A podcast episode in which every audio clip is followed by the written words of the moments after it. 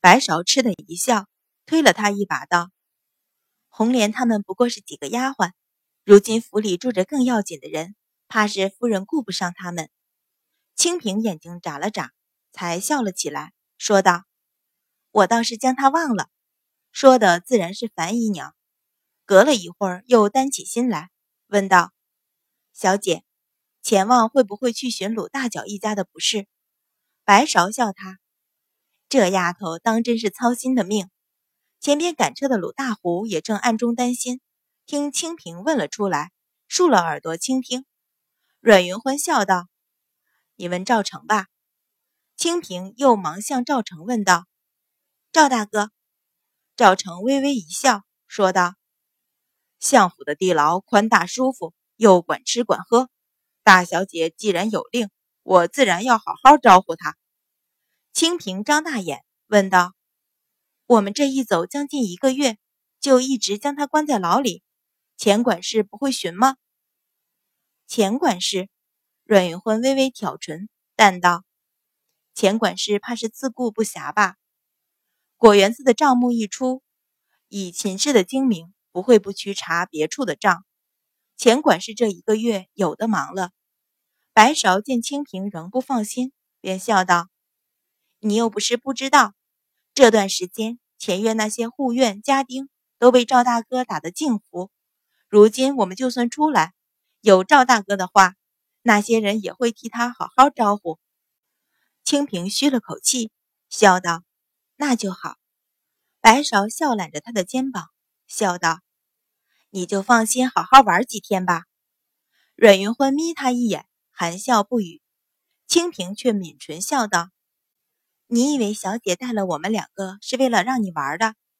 白芍眨了眨眼，回头瞧了一眼车窗外的赵成、周薇四人，神色便有些凝肃，却含笑道：“那要看怎么玩呗。”“是啊，要看怎么玩。”阮云欢勾唇浅笑。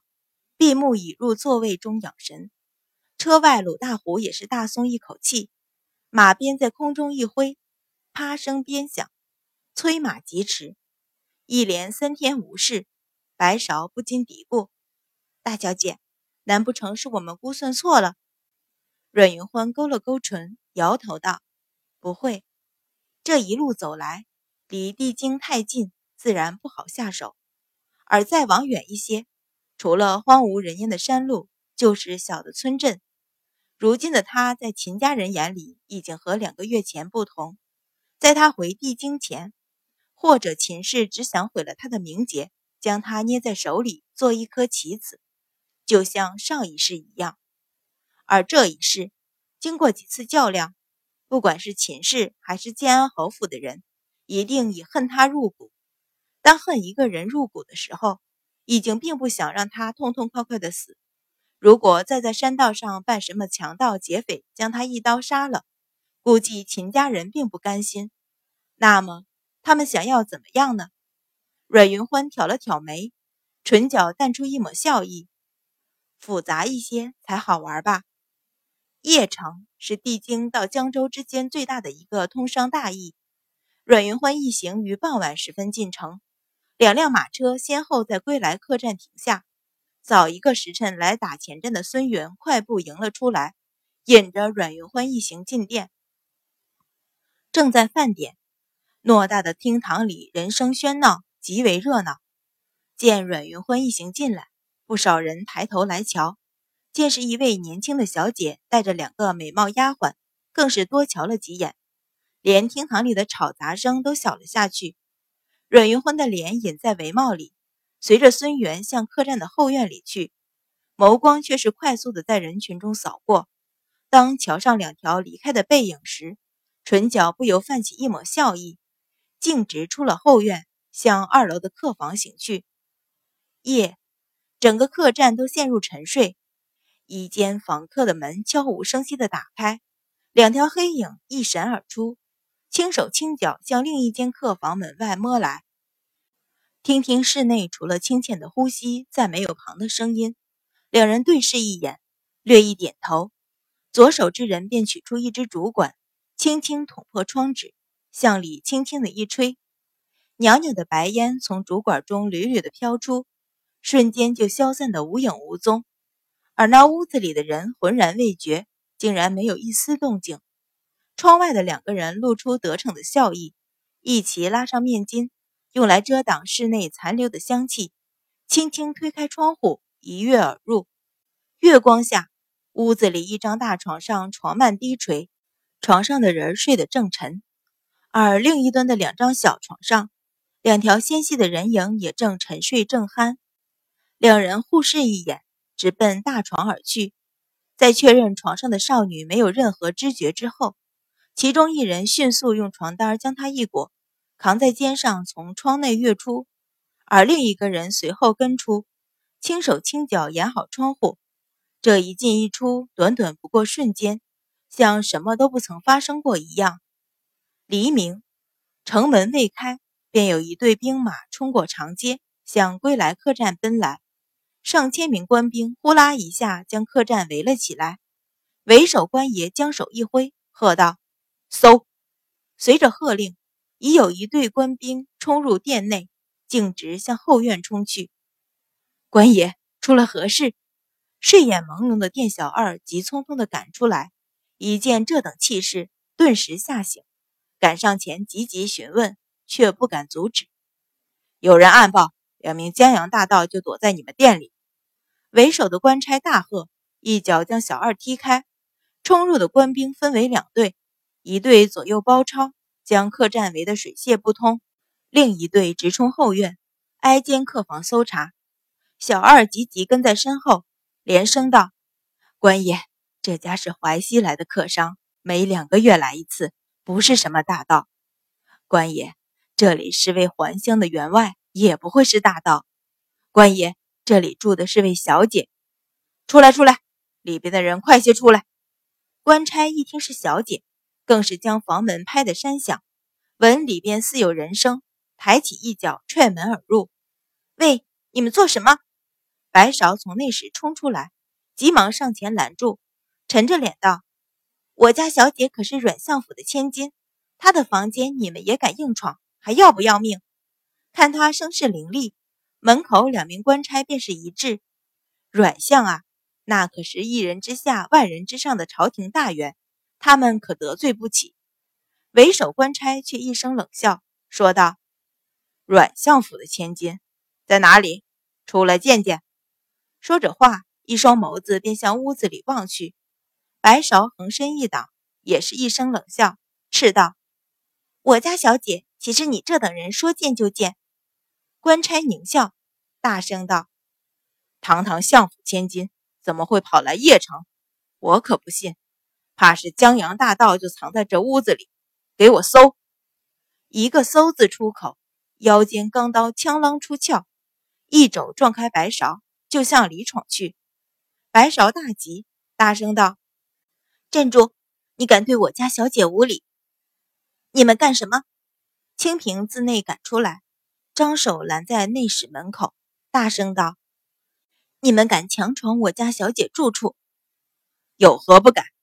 官差冷笑，喝道：“你再不让开，就怪不得官爷无礼。”清平气得全身发抖，咬牙道：“你们，你们连相府小姐也不放在眼里。自从阮云欢住店，从没有表露身份。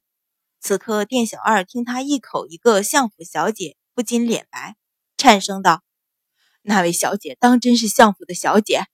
这这可是……”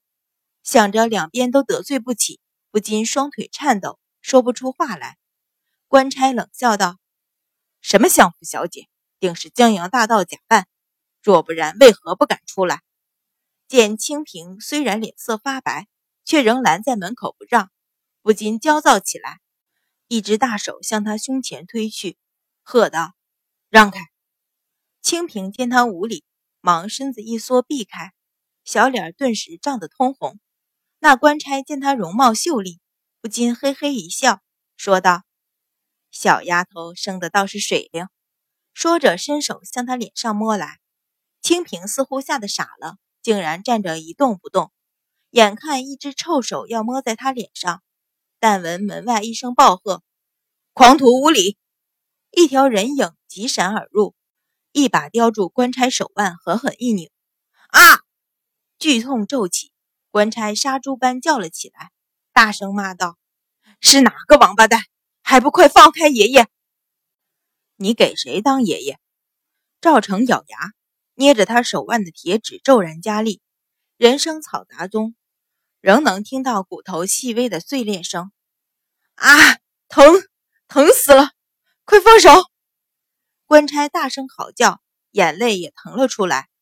赵成冷笑一声，飞起一脚踢在他膝弯，将他拧跪于地，冷笑道：“给这位姑娘磕头赔罪，大爷就饶了你。”官差倒也强悍，虽然疼得全身发抖，却仍大声喝道：“你是哪来的刁民，敢羞辱官爷！”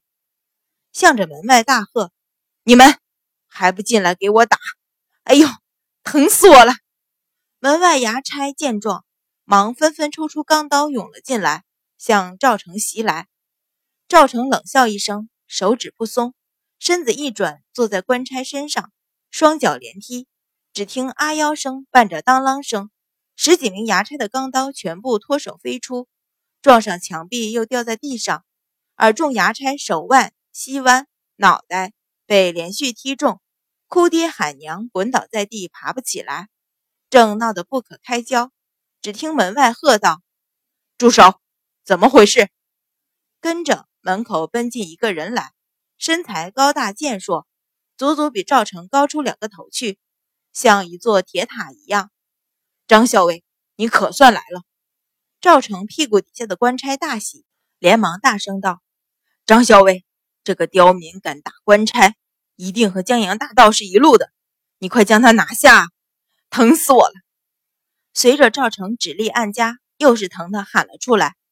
张校尉瞧了瞧赵成，又瞧了瞧掉落一屋子的兵刃，心里也是暗惊，大声道。你是何人？为何阻挡差爷办案？赵成将那官差当了椅子，翘起二郎腿，舒舒服服地坐着，悠然道：“差爷办案，大爷不管；但是搅扰我家小姐，欺辱小姐的丫鬟，就是不行。”官差大声道：“如果当真是小姐，出来一瞧便是。躲在屋子里不肯见人，还不是江洋大盗假扮？”张校尉也点头道。这位兄弟，我们奉命办案，还请小姐出来一见。只要屋子里没有收藏江洋大盗，我们立时给小姐赔罪。赵成冷笑道：“我家小姐可是相府千金，凭谁想见就能见的？”张校尉见他执意不肯，两个丫鬟又是齐齐挡在门口，心里越发有底，不禁冷笑道：“就算是相府千金，阻挠官府办案也说不过去。”此刻不让，一会儿打斗起来伤到小姐，恐怕不妥吧？这时门外聚了许多客栈里瞧热闹的客人。突然，人群中一个胖胖的中年妇人说道：“这屋子里确实住着一位小姐，只是昨半夜我起夜时，瞧见那位小姐去了偏院，怕是此刻不在屋子里吧？”